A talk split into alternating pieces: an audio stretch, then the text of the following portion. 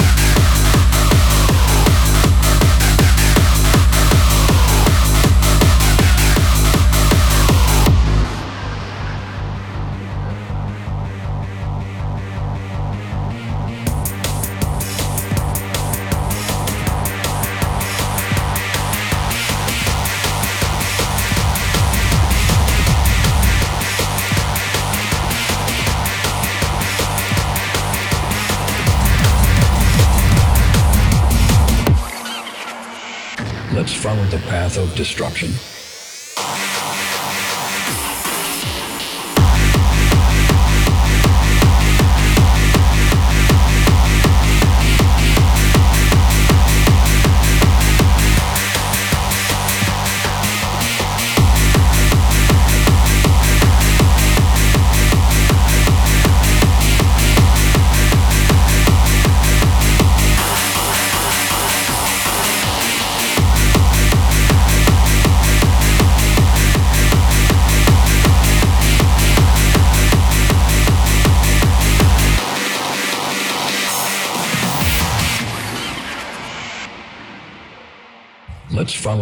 Follow